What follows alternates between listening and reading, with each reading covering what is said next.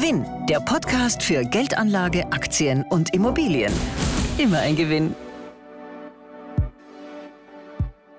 Viele Anlegerinnen und Anleger sind auf der Suche nach dem neuen, nächsten großen Ding an der Börse. Aktien, die ihren Kurs vervielfachen können und die meisten suchen dabei nach jungen, dynamischen Unternehmen, meistens im Technologiesektor. Doch sind langfristig betrachtet wirklich neue Tech-Startups das Nonplusultra an der Börse? Oder sind möglicherweise die eigentlichen Renditebringer woanders zu finden? Um dieser spannenden Frage nachzugehen, haben wir Wolfgang Fikus von der Fondsgesellschaft Comgest eingeladen, wo man sich schon sehr lange und intensiv mit diesem Thema beschäftigt.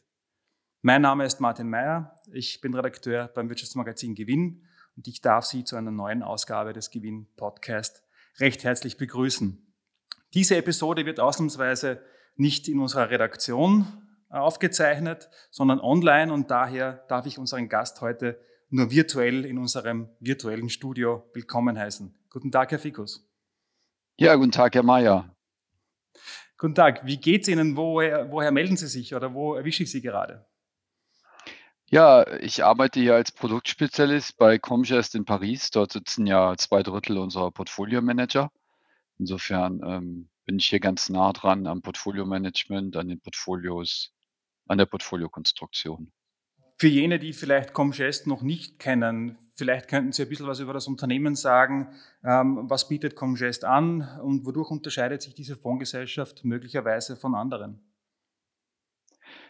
Wir sind eine internationale Boutique, also wir haben ein Drittel der Portfolio-Manager in Asien, ähm, managen zurzeit 30 Milliarden Kundengelder und verfolgen nur einen einzigen Investmentstil. Das ist der Qualitätswachstumsansatz für Aktien. Das heißt, wir machen, äh, bilden sehr konzentrierte Portfolios, komplett unabhängig von der, von, von Vergleichsindizes, ja, die wir nicht als Qualitätsmaßstab sehen. Und was uns unterscheidet, denke ich, ist, dass wir alle mit unseren Kunden im Boot sitzen. Das heißt, wir sind eine breite Partnerschaft. Bei uns ist es nicht so, dass das Kapital in Händen entweder von einer Bank oder vielleicht von einem Gründer liegt, sondern wir sind alle Anteilseigner. Das heißt, wir sind keine Gehaltsempfänger, sondern sind alle kleine Unternehmer und tragen somit auch das unternehmerische Risiko und sitzen mit unseren Kunden im Boot. Und ja, ich denke, dass uns das von der, von den meisten Wettbewerbern unterscheidet. Gut, richtiges Stichwort unternehmerisches Risiko. Äh, viele, die an der Börse investieren, suchen ja, wie eingangs erwähnt, ähm, gerade bei jungen Unternehmen, äh, die oder sehen die größten Chancen gerade bei jungen Unternehmen an der Börse. Bei Comgest versucht man aber auch gerade sich mit Unternehmen zu beschäftigen, die deutlich länger schon am Markt sind. Ähm, und diesbezüglich äh, habe ich gehört, dass Sie sich auch mit sogenannten Compounder-Aktien beschäftigen. Jetzt meine Frage, was versteht man unter Compounder-Aktien und noch viel wichtiger, wie sind Sie auf die Idee gekommen, sich mit diesem Phänomen äh, zu beschäftigen? Compounder-Aktien, wie der Name sagt, Compounding ist auf Englisch ja ein anderes Wort äh, für Zinseszins. Und diese Compounder-Aktien bieten ähm, natürlich keinen Zins im herkömmlichen Sinne, weil wir reden ja nicht über festverzinsliche Wertpapiere, sondern über Aktien, aber über das sehr regelmäßige und sehr langfristige Wachstum äh, bieten sie eben einen entsprechenden ähm, Zinseszinseffekt. Ähm, sie wissen, dass der Zinseszinseffekt abhängig ist auch von der Zeitdauer.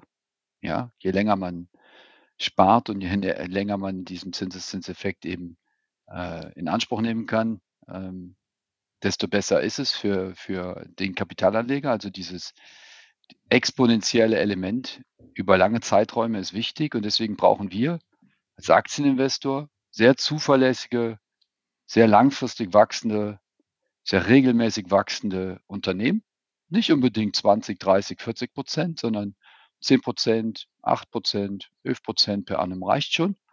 Und die bilden dann eben die Grundlage für die Performance unserer Produkte. Unter anderem natürlich der Compounding oder Compounder-Strategien, die wir dediziert für diese Aktien aufgesetzt haben. Und wie sind wir darauf gekommen? Das ist ganz einfach. Äh, wenn man sich unsere Flaggschiffe anschaut, äh, in allen Regionen, also Comgest Cross Europe oder Comgest Cross America oder den Comgest Cross Japan oder den Comgest Cross Global. Ähm, dann haben wir bei der Analyse der Performance festgestellt, dass es eigentlich sehr wenige Aktien sind, die aber sehr lange im Portfolio sind und sehr, die sehr langfristig wachsen, die eben den Hauptteil der Performance bringen durch diesen Zinseszinseffekt. Und dann haben wir uns irgendwann gesagt, wieso setzen wir nicht ein Produkt auf, was sich nur auf diese Aktien konzentriert. Also es ist quasi so die Auswahl von 30 Jahre Portfolio-Management, quasi die, die besten Aktien aus den letzten 30 Jahren, natürlich nach vorne schauend, äh, mit diesen Compounding-Qualitäten halt für ein Portfolio auszusuchen. Und die nennen wir dann eben Compounders, Comgest Growth Europe Compounders oder Comgest Growth Global Compounders äh, wären zwei dieser Produkte. Vielleicht darf ich das noch erwähnen. Sie haben ja eben auch erwähnt, dass es, dass viele Kapitalanleger eben danach streben, das nächste große Ding im Portfolio zu haben, ähm, wie zum Beispiel eine Tesla. Äh, und das ist dann natürlich auch, wenn das funktioniert, toll. Aber die, ich sag mal, die Wahrscheinlichkeit des Unternehmens, sich so wie Tesla entwickeln, ist extrem gering. Ähm, es gibt Statistiken, die besagen, dass ein Drittel der Unternehmen, die gegründet werden, nicht älter als zwei Jahre werden, aber nur 15 Prozent länger als 15 Jahre überleben.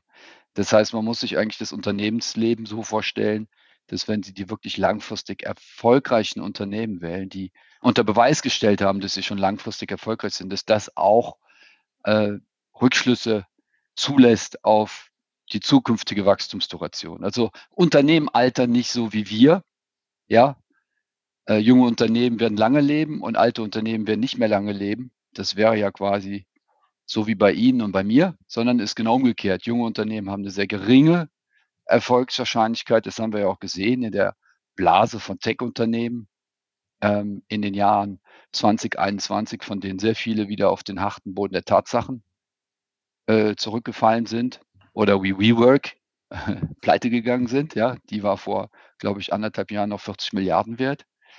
Ähm, und auf der anderen Seite hat man eben diese extrem zuverlässigen Aktien, die schon sehr lange am Kapitalmarkt sind oder die sehr lange Unternehmensgeschichte haben, wie zum Beispiel eine L'Oreal, die ist jetzt, sag mal, 115 Jahre alt, ist fürchterlich langweilig für viele, aber die hatte eben die letzten 40 Jahre auch jedes Jahr 12, 13 Prozent zugelegt und ähm, hat sich damit weit mehr als verzwanzigfacht. Und ähm, genau das sind die Unternehmen, auf die wir zählen. Sollte man wirklich jetzt die Entwicklung, die zukünftige Entwicklung von Unternehmen ausgehend von ihrer Historie äh, quasi so in die Zukunft extrapolieren?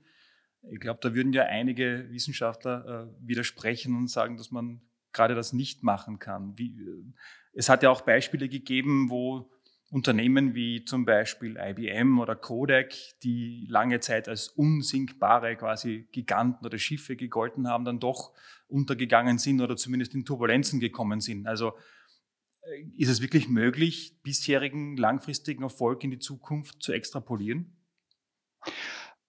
Also Sie haben ja gesagt, dass einige Wissenschaftler dem vielleicht widersprechen würden. Wir sind mhm. ja auch keine Wissenschaftler, sondern wir sind Kapitalanleger und wir müssen für unsere Kunden erfolgreich Kapital anwenden. Und die Finanzwissenschaft wird ja von diesen Unternehmen äh, regelmäßig widerlegt, weil die Finanzwissenschaft sagt ja, dass Unternehmen einen Wettbewerbsvorteil haben und der nach ein paar Jahren durch ähm, Wettbewerb quasi zugrunde gemacht wird.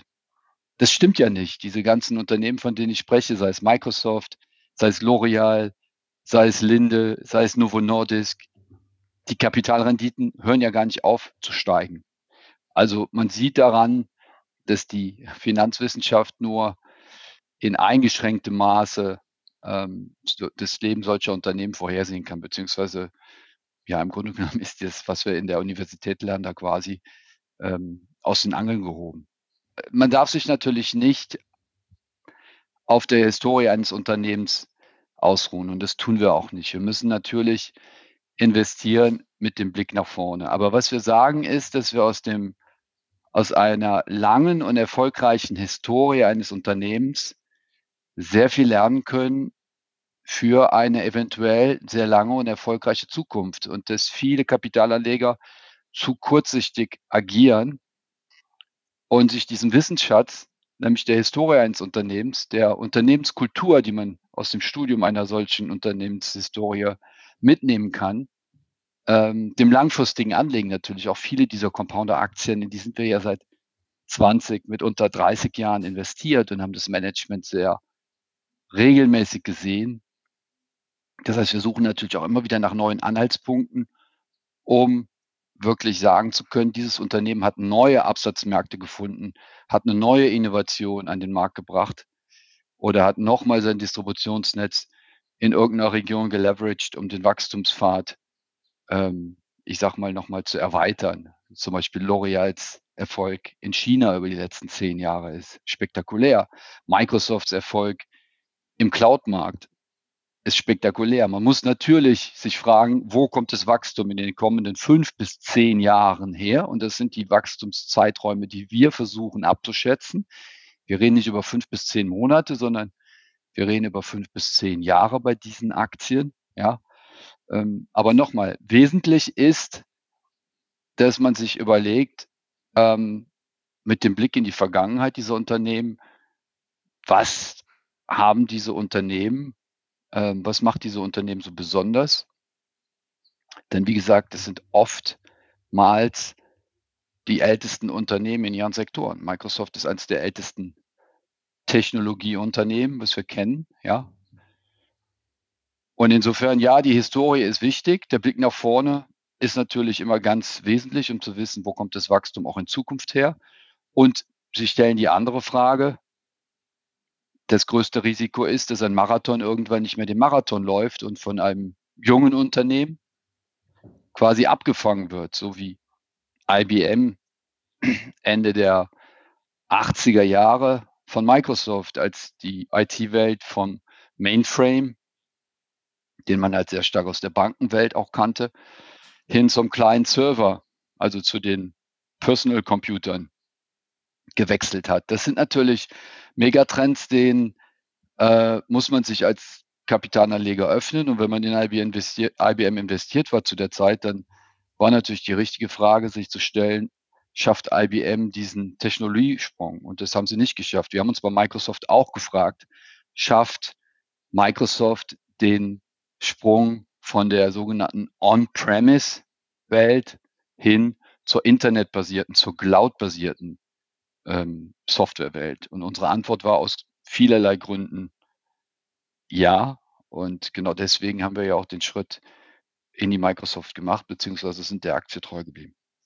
Sie haben in einer Aussendung unlängst hingewiesen in diesem Zusammenhang auf das sogenannte Lindy's Law. Äh, vielleicht können Sie ganz kurz erläutern, was dahinter steckt. Ja, also Lindy's Law ist ähm, ein Gesetz, was die Lebensdauer von Dingen abschätzt, die nicht organisch sind.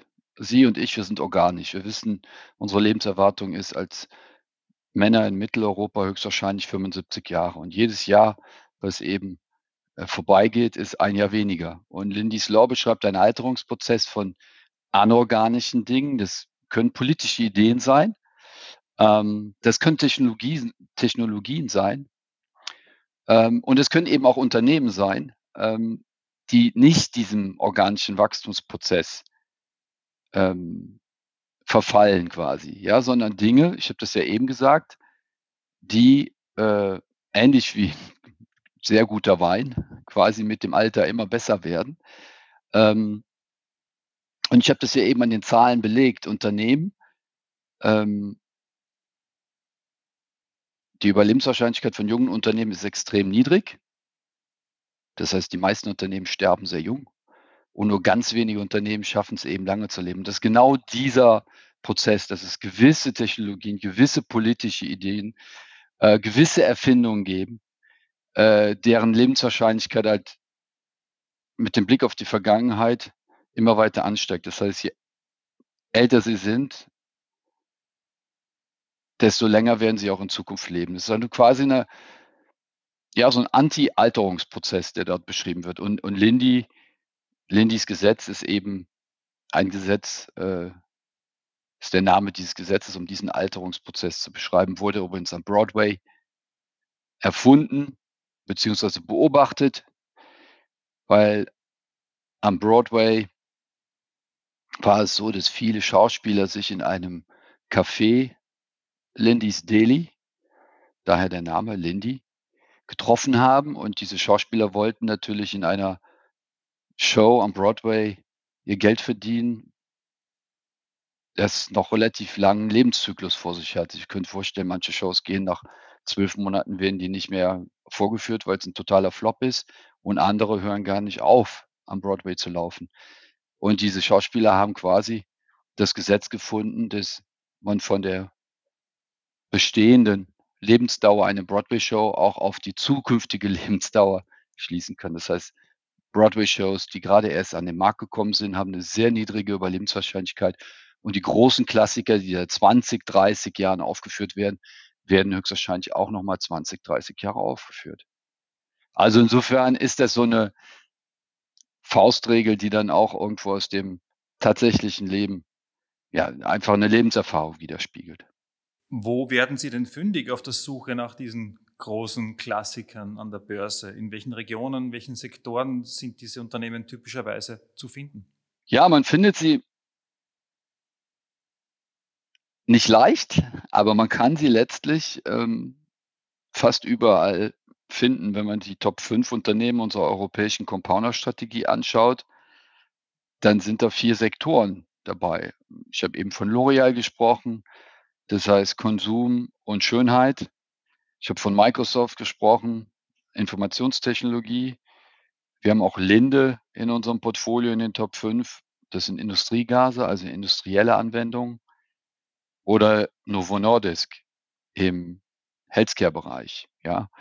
Das heißt natürlich tendenziell ähm, schon innovationsgetriebene äh, Sektoren, Sektoren, wo eine starke Mode oder ein starker wirtschaftlicher Burggraben wirklich sehr hohe Preissetzungskraft auch mit sich bringt, wie zum Beispiel im Konsumbereich mit L'Oreal. Ähm, aber wie ich ja gesagt habe, es sind vier unterschiedliche, komplett unterschiedliche Sektoren. Insofern, man kann überall fündig werden, aber es gibt eben auch nur eine sehr begrenzte Anzahl von so qualitativ hochwertigen Compounder-Aktien in jedem Sektor. Insofern jeder Sektor wird seine Compounder-Aktien haben. Aber wie gesagt, es ist halt, man muss mit der Lupe schauen, um wirklich die, die, die, die handverlesenen Aktien dann auch zu finden. Gut, Sie haben jetzt schon ein paar Beispiele genannt äh, von sogenannten Compounder-Aktien, also Marathonläufern an der Börse. Ähm, sind diese Unternehmen nicht tendenziell hoch bewertet aufgrund ihrer allseits bekannten Qualität und vor allem auch Ertragsstärke? Das ist eine sehr gute Frage und in der Theorie müssten diese Unternehmen natürlich sehr hoch bewertet sein aufgrund der sehr hohen Wachstumsduration. Denn natürlich ist es besser, ein Unternehmen zu halten wie L'Oreal, was über 30 Jahre im Schnitt 12 bis 13 Prozent zulegt, als eine Aktie, die vielleicht über zwei Jahre sich verdoppelt und der dann die Luft ausgeht. Aber trotzdem ist es so, ähm, dass die Kapitalmärkte eben sehr kurzsichtig sind und dass die Einpreisung dieses, dieser langen Wachstumsduration eben äh, nicht stattfindet. Und insofern, unsere Erfahrung ist, unsere Compounder-Strategien sind sogar ein Ticken günstiger als unsere ähm, Core-Strategien, wo dann eben auch Small- und Mid-Caps äh, noch mit dabei sind. Ich glaube, ein Grund ist, dass das Wachstum der Compounder-Aktien natürlich nicht ganz so dynamisch ist wie das Wachstum der ähm, Small- und Mid-Cap-Unternehmen.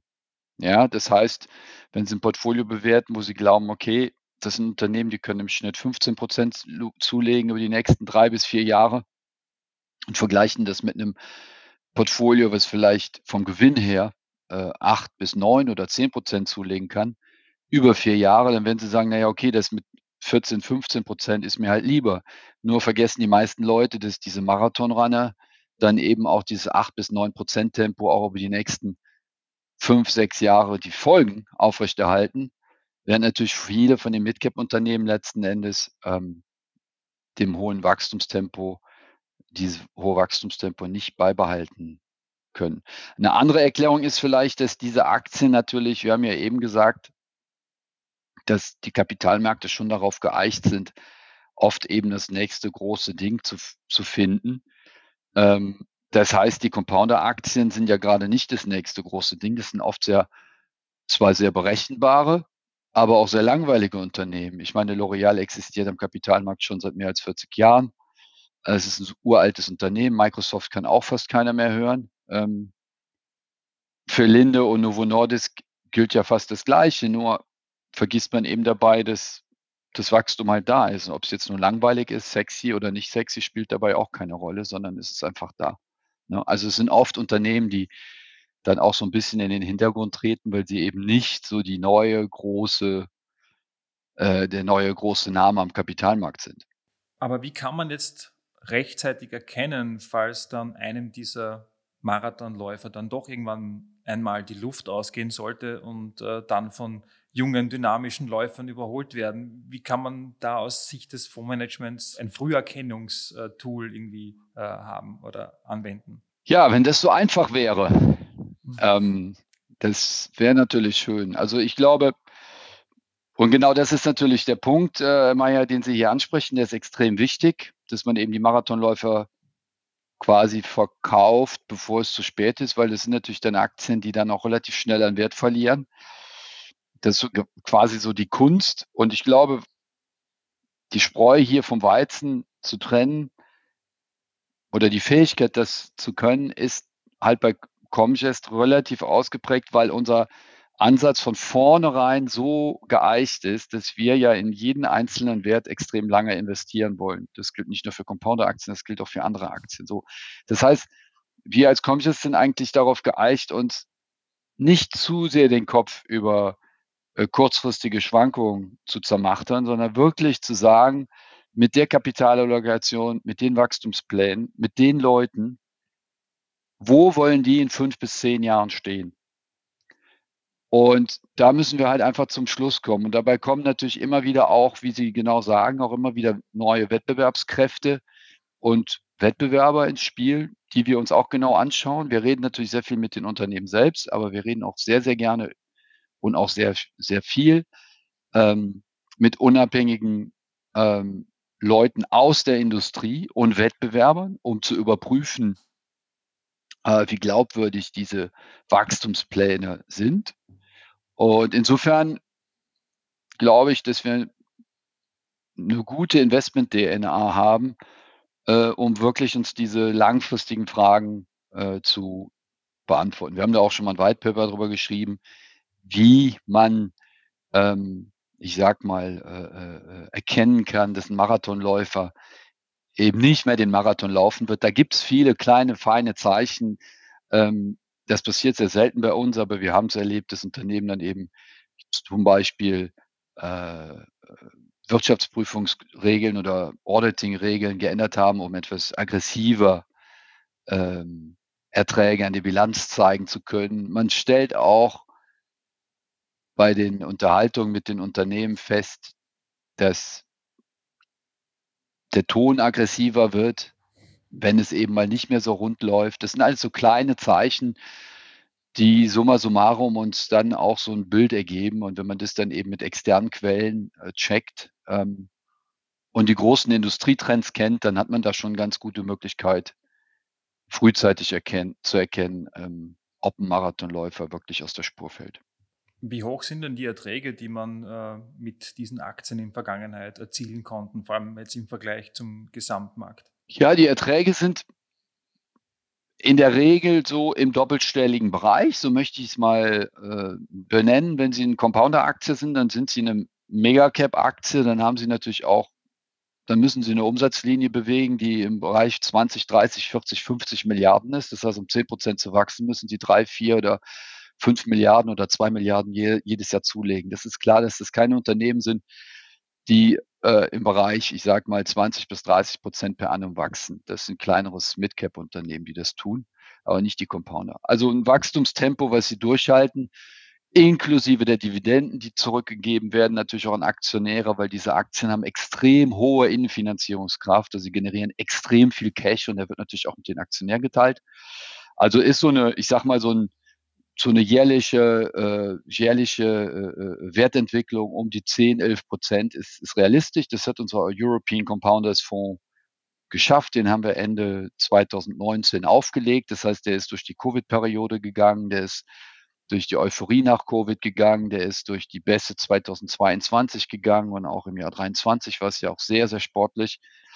Also in dieser volatilen Periode hat er 10,2 Prozent gemacht, Performance nach Kosten und das sind fünf Prozentpunkte mehr als der MSCI Europe, der ein Vergleichsindex ist. Und das Ganze auch mit erheblich niedriger Volatilität. Das ist natürlich wichtig, weil es sehr defensive Unternehmen sind. Das wäre gerade meine nächste Frage gewesen, äh, ob das jetzt mit einem höheren Risiko erkauft wird, aber im Gegenteil nehme ich an, wie Sie jetzt gesagt haben. Genau, also wenn man es mal martialisch ausdrückt, sind das natürlich Unternehmen, die sind durch viele Krisen gegangen. Wenn sie also wir haben ja in dem Europafonds ein Compounders Fonds Unternehmen, die sind im Schnitt 120 Jahre alt. Die sind quasi im Schnitt durch zwei Weltkriege gekommen. Das heißt, es sind Unternehmen, die sind extrem krisenerprobt. Das sind oft Unternehmen, die eben wissen, wie man gut durch die Krise kommt. Weil wenn die Sonne scheint, kann jedes Unternehmen wachsen. Und das, diese, diese, diese Krisenfestigkeit, diese extrem hohe Free Cashflow Generierung, ähm, das sind die Dinge, die diese Unternehmen eigentlich äh, sehr defensiv macht. Denn dann, wenn es kracht, wollen andere Unternehmen wirklich durchs Raster fallen. Im Moment gibt es viele Unternehmen, die wie WeWork pleite gehen, weil der Kapitalmarkt sie nicht mehr finanziert. Compounder-Aktien brauchen keinen Kapitalmarkt, um sich zu finanzieren, weil sie ihr Geld innen finanzieren. Ähm, und das führt zu einem sehr angenehmen Risikoprofil. Das heißt, äh, äh, das sind in der Regel Volatilitäten, die auch nochmal ähm, gut unter der, unter der Marktvolatilität liegen. Und gleichzeitig habe ich ja gesagt, versprechen diese Unternehmen über, über einen drei bis fünf Jahreszyklus erhebliche Überrenditen, weil sie natürlich mit 11, 12 Prozent Total Return, Gewinnwachstum plus reinvestierte Dividenden signifikant stärker wachsen als ein Vergleichsindex. Lässt sich irgendwie beobachten, eine Tendenz beobachten, wie sich diese Unternehmen im Laufe eines Wirtschaftszyklus verhalten oder ist das nicht möglich, weil, wie Sie gesagt haben, die Unternehmen aus unterschiedlichsten, unterschiedlichsten Sektoren und äh, Regionen kommen? Also dazu muss man sagen, dass wir bei Comgest natürlich von Anfang an anstreben, in Unternehmen zu investieren, die wenig gesamtwirtschaftliche Zyklik haben. Also wir versuchen in Unternehmen zu investieren. Wir haben keinerlei Makro-Research bei, bei Comgest und wir haben auch kein Makro-Element in unserer Portfoliokonstruktion. Das heißt, wir gehen davon aus, dass wenn Sie 25 bis 30 Unternehmen wählen, die in der Vergangenheit es geschafft haben, sehr gut durch, durch ähm, einen Wirtschaftszyklus zu kommen, das heißt, die besser abzufedern und dann im Aufschwung auch gut dabei zu sein, dass das eigentlich die bessere Wahl ist für uns bei Comgest, als Makrovorhersagen zu machen und dann entsprechend entsprechend zu investieren. Ja, das heißt, es sind von Anfang an bei Comgest sehr wenig äh, zyklische Unternehmen. Ja, insofern, wenn wir jetzt die jetzige Situation nehmen, wir sehen im Moment die Zins, risikolosen Zinsen in der entwickelten Welt irgendwo bei vier bis fünf Prozentpunkten. Ähm, die Wirtschaftsentwicklung hat stark abgeflaut, ist stark abgeflaut, insbesondere in Europa. Das sehen wir bei unseren Unternehmen nicht. Also wir haben nach wie vor ein Wachstumstempo bei diesen Compoundern, was ja ungebrochen diese 11, 12, 13 Prozent eben sind, ja, durch Preiserhöhungen etc. etc. Ähm, insofern sind es Instrumente, Unternehmen, die man über einen gesamten Börsenwirtschaftszyklus investieren kann, ja, mit einer hohen risikoadjustierten Renditeerwartung.